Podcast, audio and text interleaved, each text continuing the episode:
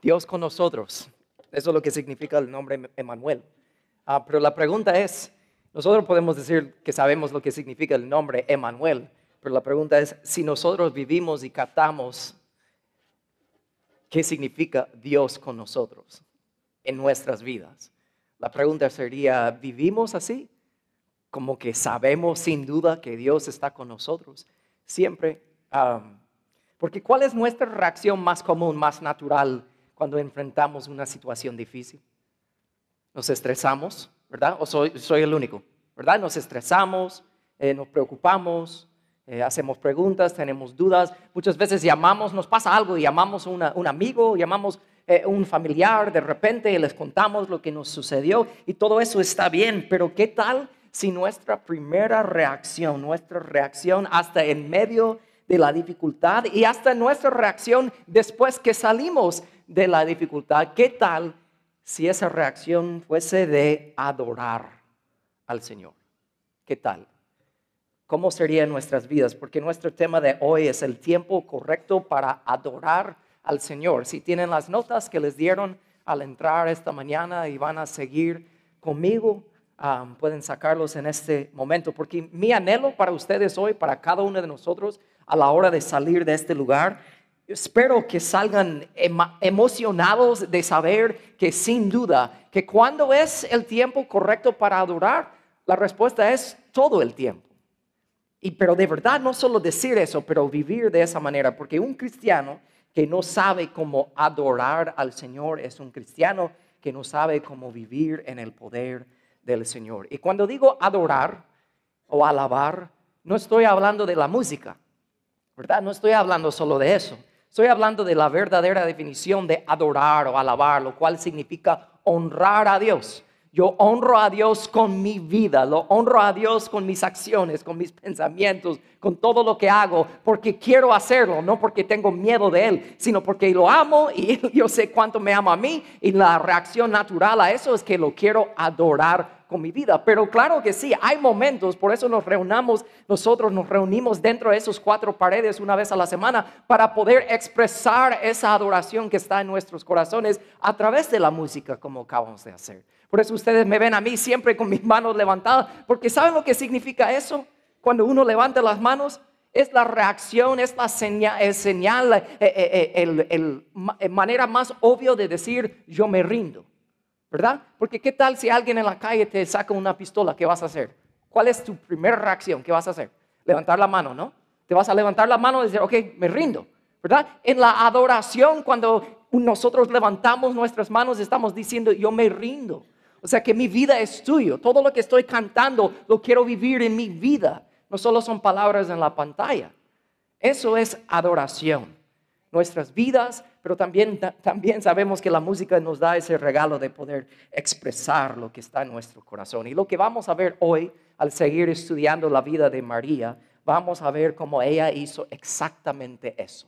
Ella adoró al Señor. Aunque todo en su vida parecía fuera de control, aunque ella estaba enfrentando una situación, una circunstancia, algo difícil, lo vamos a ver en, más detalle en un momento, María, en medio de la vida, miró para arriba y yo me imagino que ella alzó sus manos, honestamente, lo que vamos a ver hoy. Y ella nos da el ejemplo fuerte de cómo es siempre, siempre es el tiempo correcto para adorar al Señor. Eso es lo que vamos a ver hoy. Porque terminamos la, la semana pasada, si estuvieran con nosotros, Um, viendo la profundidad de la historia de María y, y como ella se enteró por medio de un ángel que iba a llegar a ser la madre del Salvador, la madre de Jesús. Y al final de escuchar ese mensaje del ángel, ella dijo unas palabras famosas. Ella dijo, yo soy la sierva del Señor, que se cumple todo lo que has dicho acerca de mí.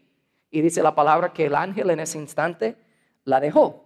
Ok, pero como les dije la semana pasada, hoy van a tener que meterse y ponerse en los, zapatos de María de una vez más y tratar de imaginar cómo ella se estaba sintiendo. Porque en ese momento que ella dice que se cumple todo acerca de lo que has dicho acerca de mí, yo voy a hacer todo y el ángel la dejó. Si eso fuera una película, ¿verdad? Eso sería el momento en la película que María empieza a cantar, empieza a correr por las calles y toda la música y toda la cosa es bonito, es como una fantasía. El problema es que no es ninguna película, es la vida y el mundo real. Y esta jovencita, María, como les dije la semana pasada, a los 13 o 14 años en este momento, aunque ella cree que Dios va a hacer todo lo que el ángel le dijo que va a hacer a través de ella, que ella literalmente cree, ok, Dios me va a usar para traer el Salvador del mundo aquí a la tierra, ok, ella lo cree, está emocionada por todo eso, pero a la hora de escuchar todo eso, aunque está emocionado, también ella empieza a recorrer la lista de problemas que se le va a causar en su vida. ¿Qué va a pensar José, su prometido? ¿Cómo lo voy a explicar que estoy embarazada y él, pero no, no estuve con otra persona? ¿Cómo, ¿Cómo va a explicar eso ella? Es un problema. ¿Qué va a pensar sus padres? ¿Qué van a pensar sus amigos y familiares? ¿Qué va a pensar? Y peor, ¿qué va a hacer la sociedad? Porque en aquellos tiempos la podrían matar por haber hecho tal cosa, quedarse embarazada fuera del matrimonio. Entonces, ella está recorriendo todo eso en su mente. Aunque el ángel la dejó y está parada ahí como, ¿ahora qué hago? Pero vimos la semana pasada, y yo dejé fuera un detalle que quiero agregar hoy. El ángel se acerca a María y le dice todo, ¿verdad? Le dice, Dios me ha enviado aquí para decirte que tú vas a llegar a ser la madre del Salvador, lo vas a poner nombre Jesús. Ella pregunta, pero ¿cómo soy virgen? Y, el ángel le explica, el Espíritu Santo va a venir sobre ti, ¿verdad? Y le explica cómo. Pero hay un detalle que también el ángel agrega ahí, que yo no mencioné la semana pasada y lo quiero mencionar hoy, porque parece un, un poco extraño. Y solo lo voy a leer, no está en sus notas, entonces va a salir en la pantalla Solo piensa en esto. El Espíritu Santo va a venir sobre ti, María, y todo va a salir así, vas a quedar embarazada. Pero de ahí el ángel le dice algo que parece un poco extraño. Le dice, además, tu parienta Elizabeth, Elizabeth quedó embarazada en su vejez. Antes la gente decía que ella era estéril, pero ha concebido un hijo y ya está en su sexto mes de embarazo, pues la palabra de Dios nunca deja, dejará de cumplirse. ¿Por qué el ángel en medio de todo su gran discurso de cómo ella se va a quedar embarazada con el Salvador del mundo, ¿por qué menciona a Elizabeth ahí? Vamos a ver más adelante ahora en la historia y vamos a entender por qué, porque a mí me, asombra esto, tratando de entender que esto literalmente pasó, ¿verdad? Eso ninguna, no es ninguna cuenta de hadas, no es fantasía, esta historia de María literalmente pasó, lo que vamos a ver aquí en la historia, María literalmente hizo, esto literalmente pasó. Ven ahí en las pantallas conmigo lo que dice la siguiente parte de la historia. Pocos días después, el ángel la deja a ella, le dice, hey, tu, pariente está embarazada. Entonces María dice que fue deprisa a la zona montañosa de Judea, al pueblo donde vivía, Zacarías, que era el esposo de Elizabeth. Entró en la casa y saludó a Elizabeth. Al escuchar el saludo de María, el bebé de Elizabeth saltó en su vientre y Elizabeth se llenó del Espíritu Santo. Elizabeth dio un grito de alegría y le exclamó a María, Dios te ha bendecido más que a todas las mujeres y tu hijo es bendito.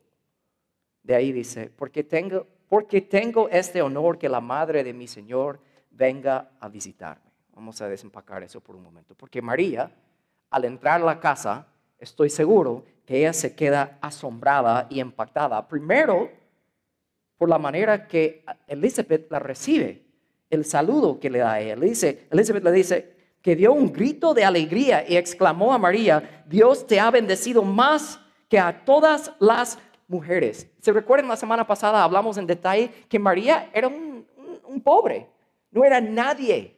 Una jovencita, nadie la conocía, venía de una familia pobre, literalmente venía del pueblo más pobre entre todos los pueblos.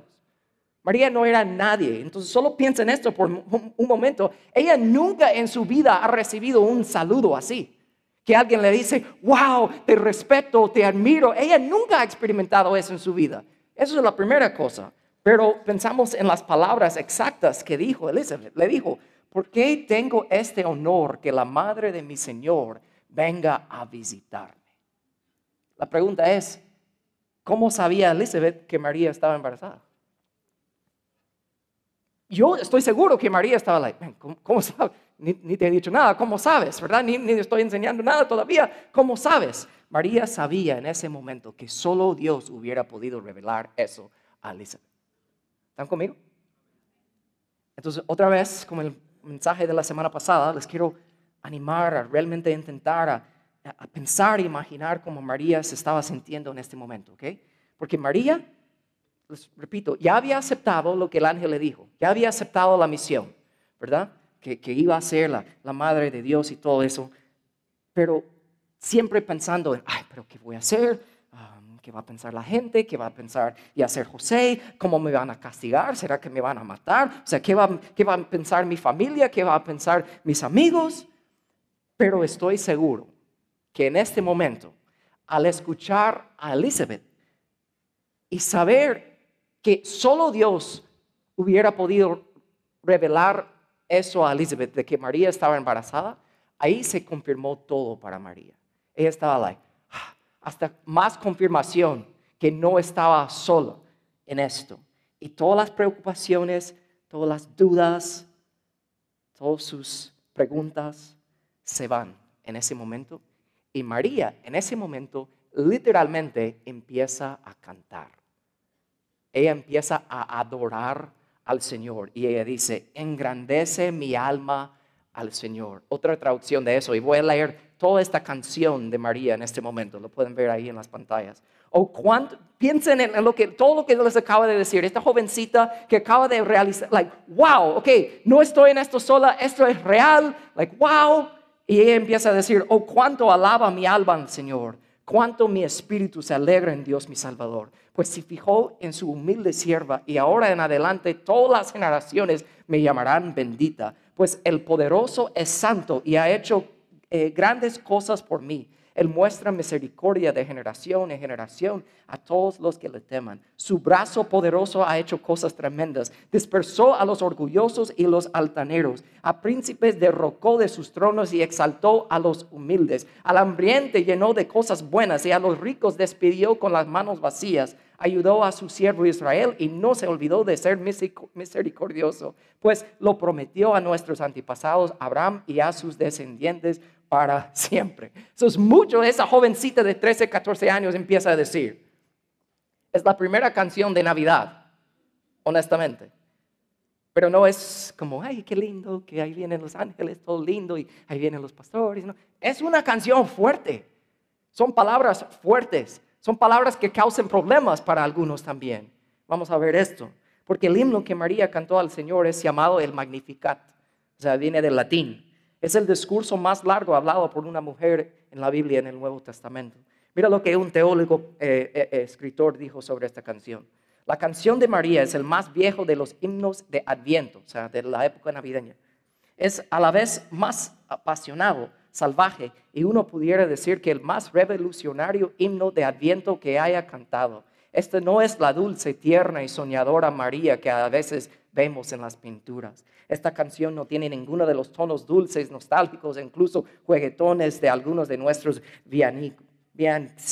ayúdame, Christmas carols. Y es un cambio es en cambio una canción dura y fuerte sobre el poder de Dios y la impotencia de la humanidad. ¿Saben qué? Estas palabras son tan fuertes que en tres ocasiones distintas los gobiernos prohibieron que este himno de María se recitara en público porque alentaba a los pobres y sin poder a creer que el cambio era posible. Imagínense. Hay gobiernos que habían dicho que no se puede recitar, ni cantar, ni hablar de esa canción en público. Es un crimen. Entonces esa canción de María es tan poderosa y vamos a desempacarla esta mañana. La adoración de María es poderosa, que vamos a ver. Es impactante. Es adoración verdadera. Es el tipo de adoración que tú y yo debemos tener al Señor. Entonces la pregunta que veremos hoy es, ¿qué se necesita para adorar al Señor verdaderamente? Usando este ejemplo de María. Ven conmigo en su primer punto que adorar al Señor requiere reconocer la bendición de Dios, porque eso es lo que hizo María. Ella dijo, o cuánto alaba mi alma al Señor, cuánto mi espíritu se alegra en Dios mi Salvador, pues se fijó en su humilde sierva y de ahora en adelante todas las generaciones me llamarán ¿qué? Bendita. Ella está reconociendo que es una bendición, ¿verdad? Aunque como les digo, había muchos problemas que le iba a causar por estar en esta situación. Pero ella entiende que no es por quién es ella, no es por cosas que ha hecho, como vimos la semana pasada. Somos bendecidos por la gracia de Dios. Y adorar a Dios por sus constantes bendiciones nos pone en una mentalidad y actitud de alegría, acción de gracia, gratitud y optimismo. Solo piensa en esto por, un momento. Porque muchas veces nosotros, al decir que Dios nos da constantes bendiciones, si yo les digo que eso es cierto, muchas veces decimos, ok, Dios nos da bendiciones, pero no son constantes, no son siempre. Hay, cosas difíciles que nos pasan en la vida. O peor, muchas personas piensan que solo las bendiciones de Dios son cosas materiales o que es dinero o algo así, pero tampoco es así. Y muchas veces pensamos nosotros que las bendiciones somos de lo que nosotros desde nuestro punto de vista humano consideramos buenos. Si es una cosa que yo, David Speed, considero bueno, entonces es bendición de Dios. Pero si a mí no me gusta, entonces no es bendición de Dios. Pero eso no es cierto. Eso no es así. ¿Cuántos de ustedes saben que hasta una respuesta de no de Dios es una bendición? Dijeron amén. Vaya, entonces Dios te está diciendo no algo, diga amén a eso también. Amén. Es una bendición. ¿Cuántos de ustedes conocen o tal vez tú eres una persona que ha pasado por una tragedia? una dificultad enorme, hasta tal vez una enfermedad. Tal vez tú eres una persona así o, conoces personas así y tiempo después hasta ellos hablan de esos momentos en su testimonio de la fidelidad y la bondad de Dios. Y dicen hasta que esas cosas, esas dificultades realmente fueron bendiciones de Dios. Lo que nosotros necesitamos para entender y reconocer la bendición de Dios es un cambio de perspectiva. perspectiva. Miren, este, este video por un momento. Viendo eso, piensa en esto. Aun cuando todo parece que está fuera de control, incluso la vida parece un caos, si nosotros seguimos confiando en el Señor y seguimos en su camino para nuestras vidas, tarde o temprano veremos que Dios está poniendo todo en su lugar, en su tiempo, de acuerdo a sus planes. Si nosotros podemos llegar a entender eso, aunque todo parece fuera de lugar, fuera de control, Así podemos entender que Dios, nunca nos ha dejado. Incluso habrá momentos en que pensábamos que estábamos muriendo, pero en realidad Dios nos estaba bendiciendo. Lo que necesitamos es un cambio de perspectiva. Tenemos que entender que aunque de un lado las cosas parecen fuera de control, pero si yo me pongo y estoy alineado con las cosas de Dios, veré que Dios está obrando a mi favor. Y eso es una bendición, aún en medio de la dificultad, porque humanamente en una situación particular, María tenía toda la razón de cuestionar y dudar y entrar en pánico, pero no lo hizo. Incluso ella dijo, aunque será difícil para mí explicar todo eso, yo sé que Dios me está bendiciendo. Y no solo dijo eso, ella dijo, de ahora en adelante todas las generaciones me llamarán bendita. Ella entendía, tenía 13, 14 años. ¿Y nosotros? Hmm. Adorar al Señor requiere declarar también la grandeza del Señor. Mira lo que dijo María, pues el poderoso es santo y ha hecho grandes cosas por mí. Una de las maneras, les voy a ser honesto, cuando ustedes me ven ahí los domingos o cuando sea que estamos cantando, hay muchas veces en los momentos que estamos cantando y cantamos algo y yo me estoy ahí levantando mis manos cantando, es porque me estoy recordando de las cosas que Dios ha hecho en el pasado de donde yo de verdad debo estar y no estoy porque Dios ha obrado en mi vida. Cuando tú puedes hacer eso, me no aguantas incluso hasta cantarle al Señor y darle gracia. Por eso requiere declarar la grandeza del Señor, porque declarar la grandeza de Dios nos recuerda que el Dios al que nosotros servimos es mayor que las circunstancias que enfrentamos. Voy a decir eso una vez más. El Dios a quien nosotros servimos es más grande que las circunstancias que nosotros enfrentamos. Pero no solo eso. Vemos más detalle de esta canción de María, que adorar al Señor requiere recibir la misericordia de Dios. Hablamos de eso en detalle hace dos semanas. María dijo, Dios muestra misericordia de generación en generación a todos los que le teman. Hablamos de eso hace unas semanas, que temer al Señor significa realmente conocer al Señor. No solo es que, ay, me va a caer un relámpago, me va a matar. Eso no es, ¿ok? Hablamos de eso hace unas semanas. Pero la misericordia es la compasión o el perdón que se muestra hacia alguien a quien está dentro de nuestro poder castigar o dañar. Todos necesitamos misericordia. María, ella sabía que el bebé que ella llevaba en su vientre um, iba a poder proveer y extender misericordia de Dios a todo el mundo. Por eso él dijo que ha ofrecido Dios misericordia de generación en generación, porque ella sabía que eso es lo que iba a hacer Jesús. Ella sabía eso hasta esa pequeña edad. Tú estás sentado aquí hoy respirando aire porque tú tienes acceso a la misericordia de Dios. Y solo tienes acceso a la misericordia de Dios porque Jesús vino al mundo y nació. Mira lo que dice Efesios. Dios es tan rico en misericordia, nos amó tanto que a pesar de que estábamos muertos por causa de nuestros pecados, nos dio vida cuando levantó a Cristo de los muertos. Solo pudo levantarlo de los muertos porque vino como un bebé y vivió una vida perfecta y murió en nuestro lugar y un día resucitó tres días después de su muerte. Eso es solo por gracia que Dios, de Dios que ustedes han sido salvados. Al leer unas palabras así, si tú estás sentado aquí hoy y ya has vivido eso, ya lo has captado, tú sabes de lo que estoy hablando. Al escuchar palabras así, tú dices, yep, cierto. Y te llenas de emoción, te llenas de alegría. Tú sabes, like, man, gracias Dios por haberme salvado, gracias por tu misericordia. ¿Verdad? Pero si estás aquí hoy y no has experimentado eso todavía realmente, Estoy hablando más de información intelectual. Estoy hablando que tiene una relación personal con Jesús. Si no tienes eso todavía y escuchas a un pastor decir que tú necesitas la misericordia de Dios, la pregunta que te viene a la mente es, ¿por, qué? ¿Para qué necesito la misericordia de Dios? Yo no soy mala persona. Yo no he robado a nadie, yo no he matado a nadie. yo trato de respetar a todo, yo soy buena persona. Tú eres buena persona cuando te compares a un ladrón o cuando te compares a un asesino. Ok, todos somos buenos si nos comparamos a eso. Pero nosotros pensamos muchas veces que somos así, cuando decimos, como una manchita eh, negra. Yo digo que, no, mi vida está limpio, pero sí hay unas cositas. Eh, sí, yo sé, yo, yo, no soy perfecto, pero eh, ahí voy, tratando de ser buena persona y toda la cosa. Mira, la cosa es que nuestras acciones no importa, es nuestra naturaleza. Entonces, esa manchita negra es el pecado. No importa lo bueno que yo pienso que soy en el resto de las otras áreas de mi vida, porque si enfocamos en más detalle en esa manchita negra, muestra cómo nosotros somos completamente. Lo pueden poner la otra imagen. No sé si lo pueden ver ahí porque es todo negro. Eso es todo lo que soy, separado de Dios, negro, sucio, y yo necesito ser limpiado y solo Jesús puede hacer eso por mí.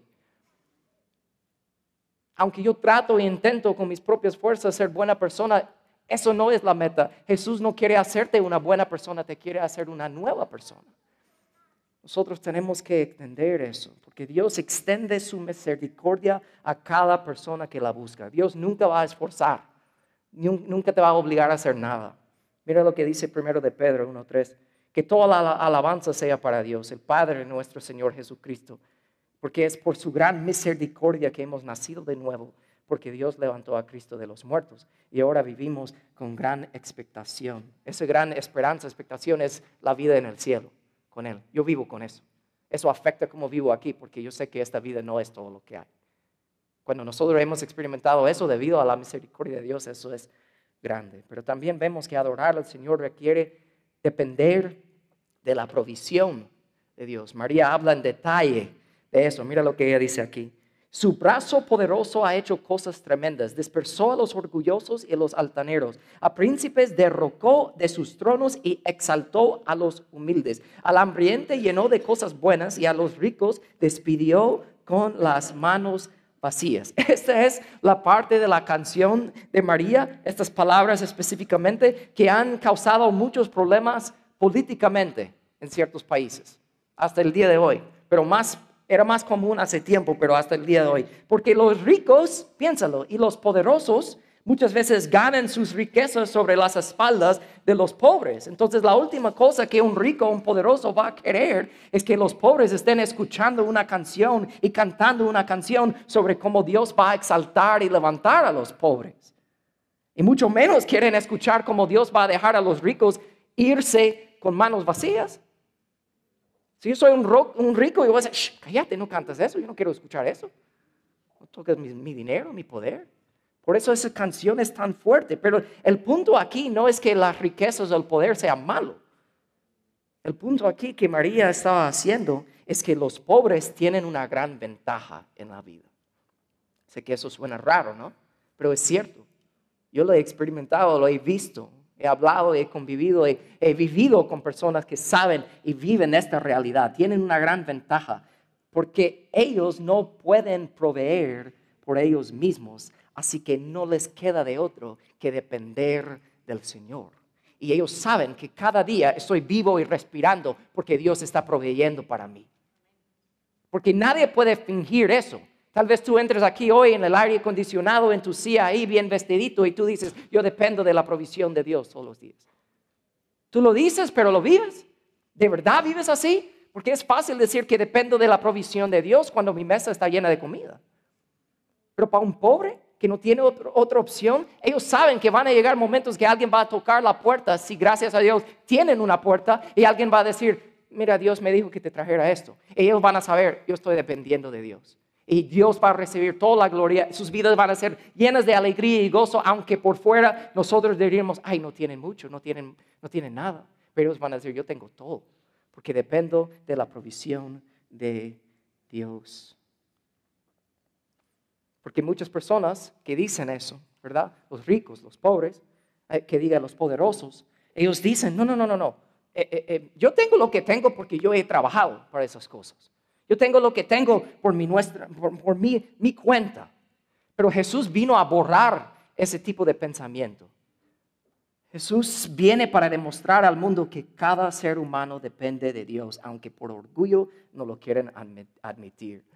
Por eso se necesita humildad para confiar en la provisión de Dios. Santiago 4, 6 y 7 dice, Él da gracia con generosidad. Como dicen las escrituras, Dios se opone a los orgullosos, pero da gracia a los humildes. Así que humíense delante de Dios Resistan al diablo y él huirá de ustedes. El orgullo siempre lleva a la derrota y la destrucción al final. Proverbios 16 dice, el orgullo va delante de la destrucción y la arrogancia antes de la caída. Mira lo que dice aquí. Es mejor vivir humildemente con los pobres que compartir el botín con los orgullosos.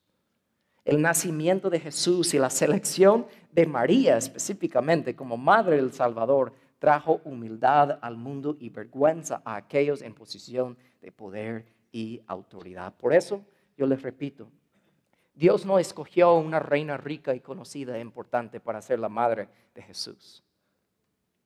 Dios escogió a una jovencita pobre, desconocida, pero era una sierva humilde.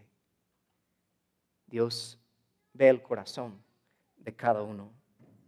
Y de ahí vemos al último que adorar al Señor requiere permanecer en las promesas de Dios. María dice ahí, terminando su canto, ayudó a su siervo Israel. Ustedes, para los que han estado con nosotros desde el primer de año, e, estudiamos el libro de Génesis. Para mí esto es grande, ver a María. Ella sabía de, su, Antiguo Testamento, estaba estudiada, ella entendía esto. Mira lo que ella dice aquí ayudó a su siervo Israel. ¿Quién era Israel? Si se recuerdan. Ay Dios, ayúdame Señor. Jacob, ¿ok? Um, ayudó a su siervo Israel y no se olvidó de ser misericordioso, pues lo prometió a nuestros antepasados, a Abraham y a sus descendientes para siempre. ¿Qué está haciendo María aquí? Ella está mencionando una promesa de Dios que fue, fue dado, para el tiempo de ella fue dado hace mucho tiempo. En el momento que María estaba diciendo esas palabras, esa promesa de Dios fue dada hace dos mil años para ella, dos mil años. ¿Ok? Solo piensa en eso. Y ahora ella está diciendo, esa promesa de hace dos mil años se está cumpliendo.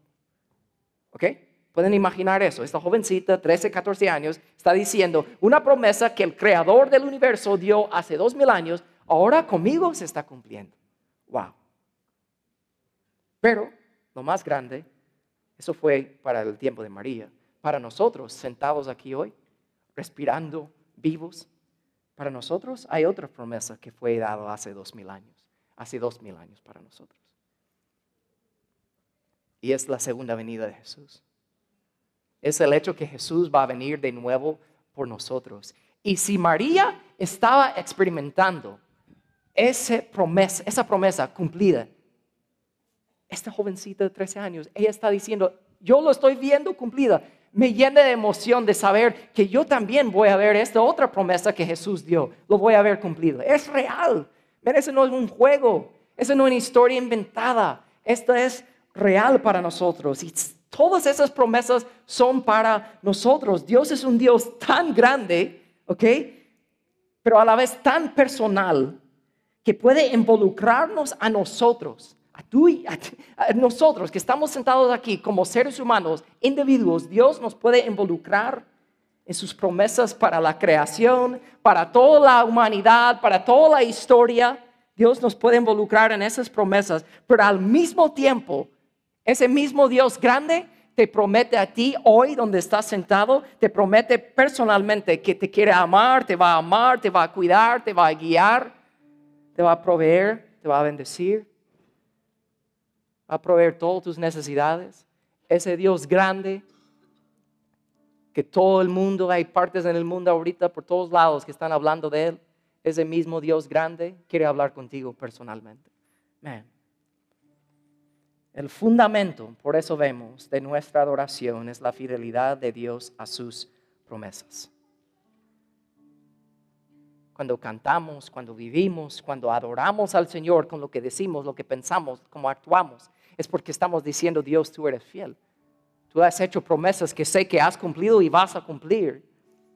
Y cuando eso es personal para ti, cuando literalmente captas eso, te llenas de ganas de querer adorarlo tú entiendes que el tiempo correcto para adorarlo es siempre cuando estás solito en tu cuarto, cuando estás manejando el, dinero eh, eh, en tu trabajo y nadie te está viendo, cuando estás manejando, cuando estás trabajando, cuando estás haciendo lo que sea, en la crianza de tus hijos, en tus estudios, en tu trabajo, lo que sea, cuando respiras, cuando tú captas que todo lo que Dios ha hecho por ti, vas a querer adorarlo sin importar quién te está viendo.